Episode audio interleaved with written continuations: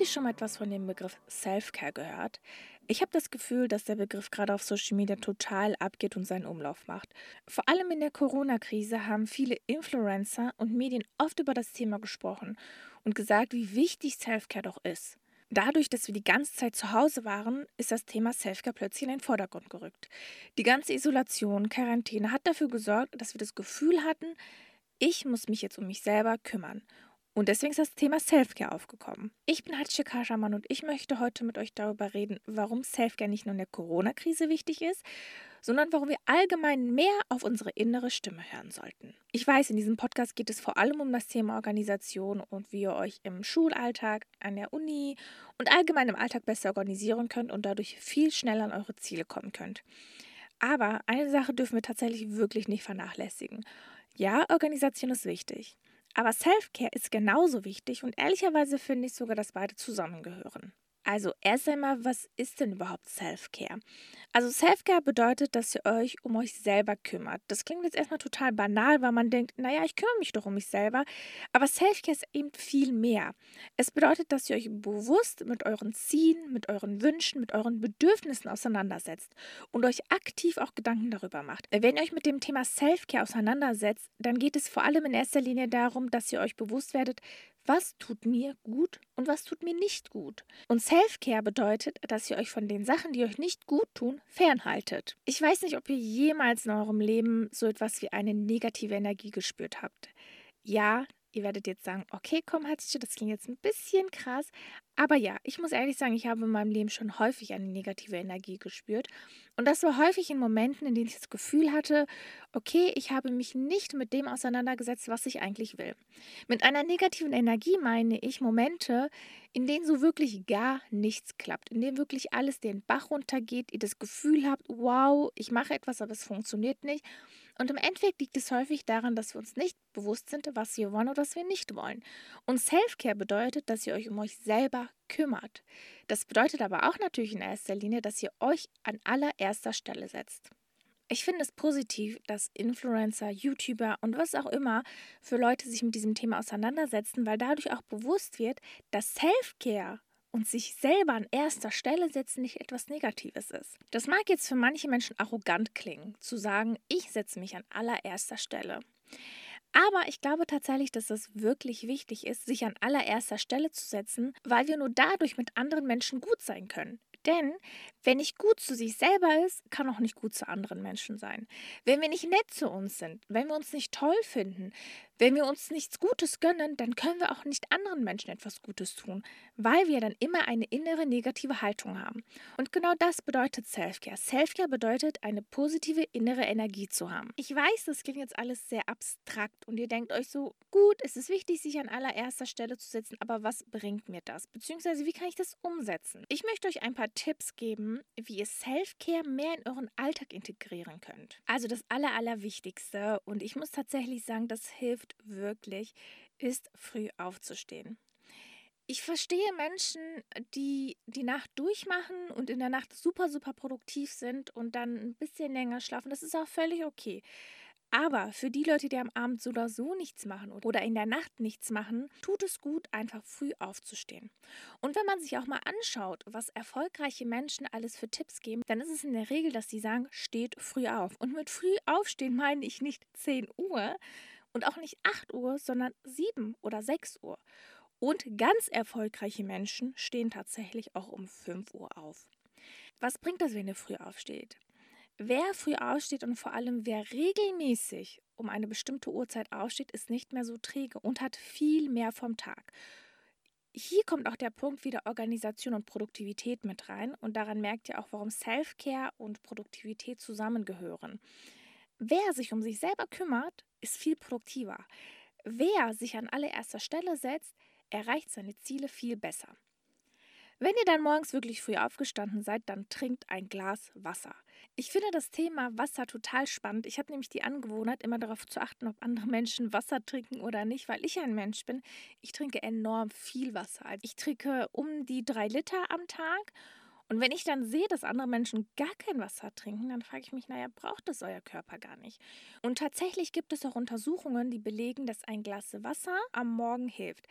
Wenn ihr zum Beispiel sogar ein Glas Wasser mit Zitrone trinkt, also mit Zitronensaft, dann fördert das euer Verdauungssystem. Also versucht morgens erstmal ein ganzes Glas Wasser zu trinken. Was ich auch ab und zu mache, aber ich bin ehrlich, ich mache es tatsächlich nicht jeden Tag. Ich wünschte, ich würde es jeden Tag machen, aber dazu bin ich dann doch ein bisschen zu faul.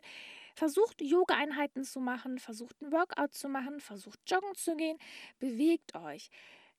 Es ist enorm wichtig, dass man sich über den Tag hinweg bewegt. Vor allem, wenn man irgendwie so einen Bürojob hat, wenn man den ganzen Tag an der Uni chillt, den ganzen Tag jetzt im Homeoffice oder wenn man die ganze Zeit zu Hause ist und nichts macht. Versucht euch morgens, auch wenn es wirklich nur 10 Minuten sind, versucht euch morgens zu bewegen.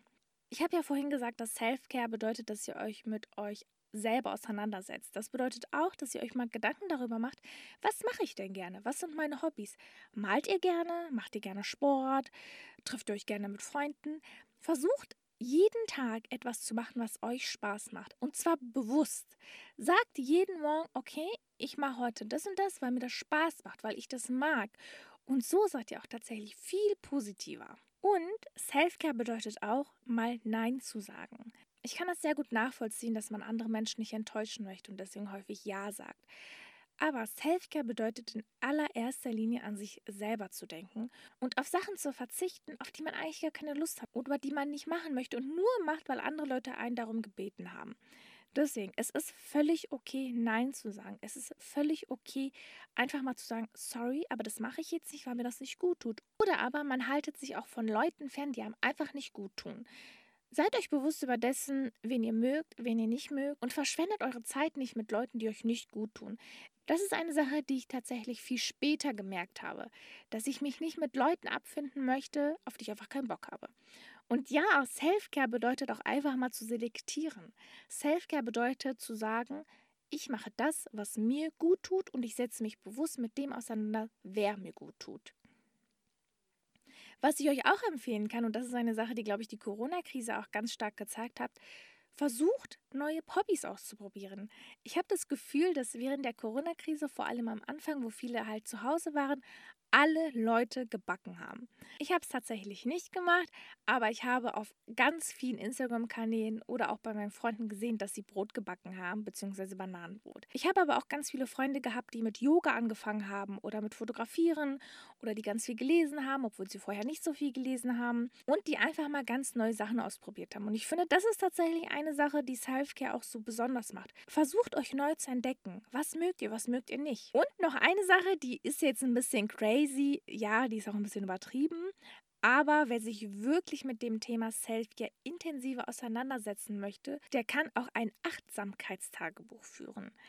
Also Achtsamkeit bedeutet, dass man wirklich jeden Moment, egal was man macht, achtsam genießt und ganz aufmerksam ist und so einfach das Leben viel besser genießen kann. Und wenn ihr ein Achtsamkeitstagebuch führt, dann schreibt ihr in dieses Achtsamkeitstagebuch, was euch gut tat an diesem Tag, was euch nicht gut tat, wo ihr positive Erinnerungen habt, wo ihr negative Erinnerungen habt und so versucht ihr in diesem Achtsamkeitstagebuch euch besser kennenzulernen und darauf zu achten, was tut euch gut und was tut euch nicht gut. Ich möchte euch außerdem auch zwei Bücher vorstellen, die jetzt nicht für Freaks oder so sind, die sagen, oh mein Gott, ich möchte mein Leben jetzt komplett umstellen. Nein, darum geht es gar nicht. Aber es geht tatsächlich darum, ein bisschen auf dieses Thema Achtsamkeit und Selfcare zu achten. Also das allererste Buch, das ich euch empfehlen möchte, ist Komm, ich erzähle dir eine Geschichte von George Bouquet. Ich habe dieses Buch gekauft, weil ich gegoogelt habe, gute Nachtgeschichten für Erwachsene und bin auf dieses Buch gestoßen. Und dieses Buch ist tatsächlich eines der schönsten Bücher, die ich gelesen habe. Einfach weil die Story dahinter so eine unglaublich schöne ist. In dem Buch geht es darum, dass ein junger Mann zu seinem Psychiater geht und sich immer wieder wegen irgendwelchen Sachen beschwert. Und der Psychiater hat jedes Mal eine kleine Geschichte für ihn.